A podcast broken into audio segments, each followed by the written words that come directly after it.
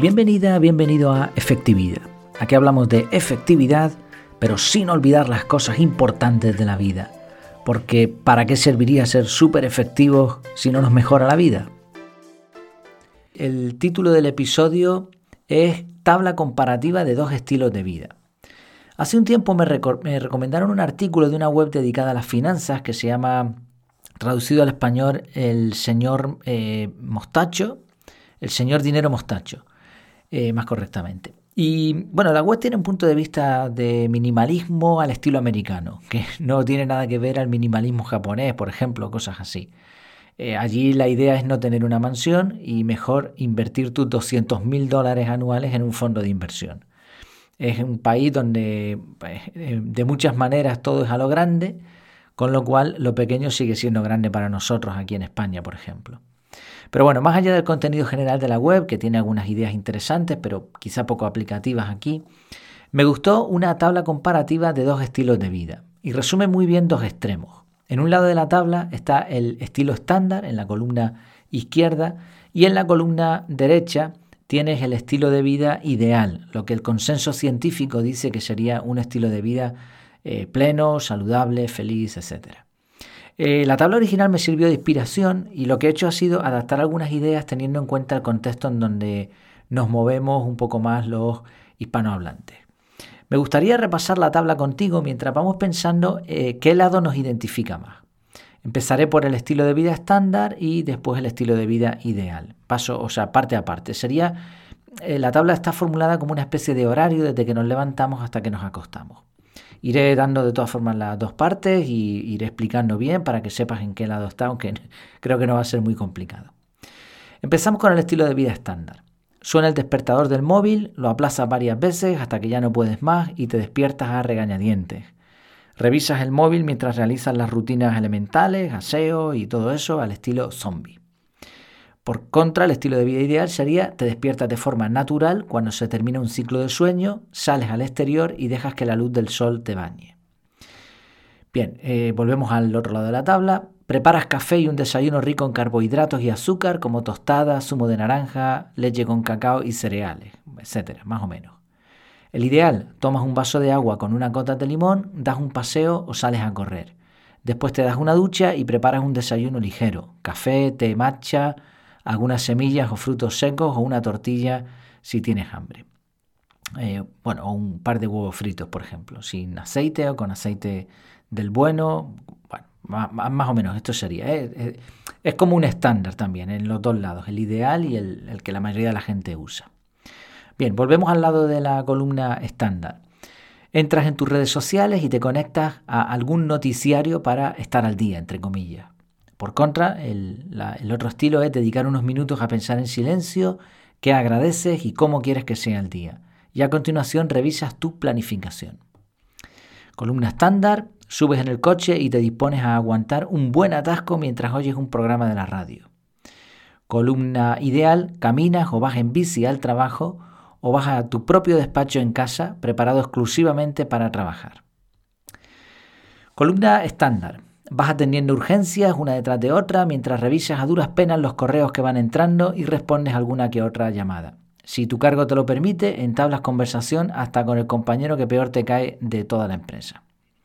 Columna ideal, pones el móvil en modo avión o no molestar y te enfocas en tareas clave. Trabajas con pomodoros y aprovechas los tiempos muertos para relajarte, hablar con alguien o hacer unas cuantas flexiones. Volvemos a la columna estándar eh, vas a comer a un restaurante de comida rápida con una cerveza fresca o un refresco con hielo. Columna ideal, revisas notificaciones acumuladas y dedicas un poco de tiempo a planificar la siguiente jornada. Comes una ensalada con proteínas y bebes agua fría. Columna estándar, vuelves al trabajo y haces lo que puedes a media marcha, ya quemado, ¿no? Ya a esta hora está todo el mundo destrozado. Columna ideal, vuelves a tu casa en bici, caminando o cierras tu despacho. Columna estándar. Llegas a tu casa después del correspondiente atasco. Otra vez. Columna ideal. Dedicas algo de tiempo a proyectos personales, llamadas de teléfono, investigación y tareas de bajo impacto. Columna estándar. Seguimos ahí con la rutina. Llegas a casa, apagas algún que otro incendio y enciendes la televisión. Columna ideal. haces una parada para tomar un té y ponerte al día con la familia. Por cierto, esta será la última ingesta del día.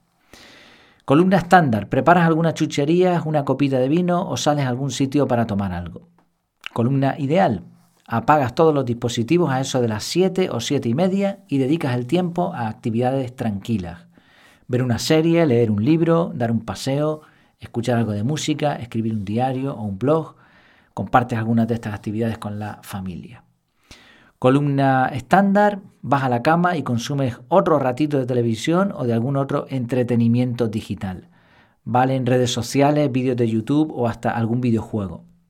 Cuando detectas más de dos bostezos por minuto, decides probar suerte y cerrar los ojos.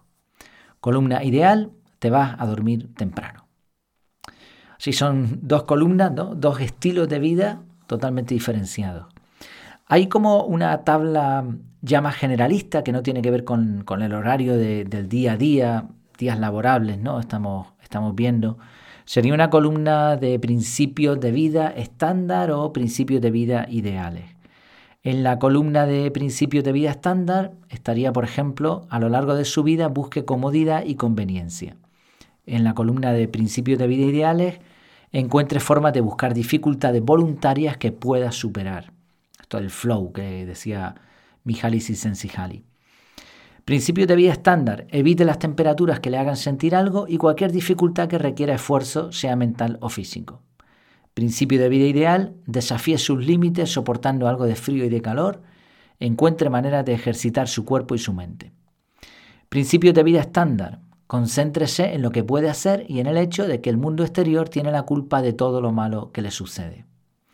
El ideal, céntrese en aprender para ampliar sus límites, sea responsable de sí mismo y de sus acciones, deje de preocuparse por todo lo demás.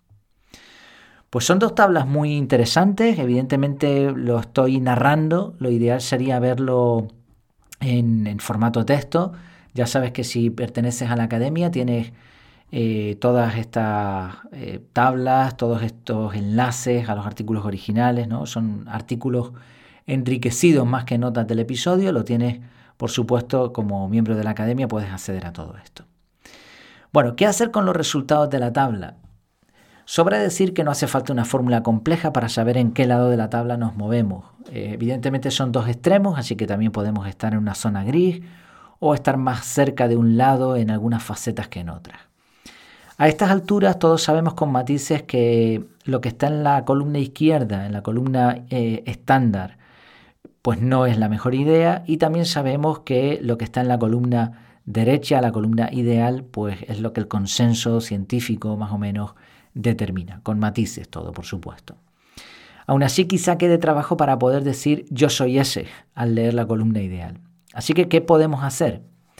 Pues no hay una solución fácil y quien piense que así lo es está tremendamente equivocado porque si fuese tan sencillo, la tabla tendría elementos distintos podríamos ver en la columna izquierda cosas como hacer ejercicio varias veces en semana, como si fuese eh, lo normal, y en la columna ideal correr un triatlón al mes y variar de deporte cada X tiempo. O sea que si, llegásemos al, eh, o sea, si el ideal se consiguiera fácilmente, pasaría a ser el estándar. Por otro lado, la tabla es interesante porque aunque son ideas alejadas entre sí, tampoco estamos hablando de extremos absolutos, como podría ser comer 15 veces al día productos ultraprocesados y en el otro extremo calcular las calorías y las proteínas teniendo en cuenta la temperatura exterior, el momento del año y nuestro estudio genético.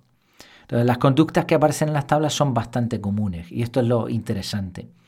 Creo que, bueno, si estás escuchando este episodio, el podcast en general, doy por bueno que te mueves en la parte ideal de la tabla al menos durante algún tiempo.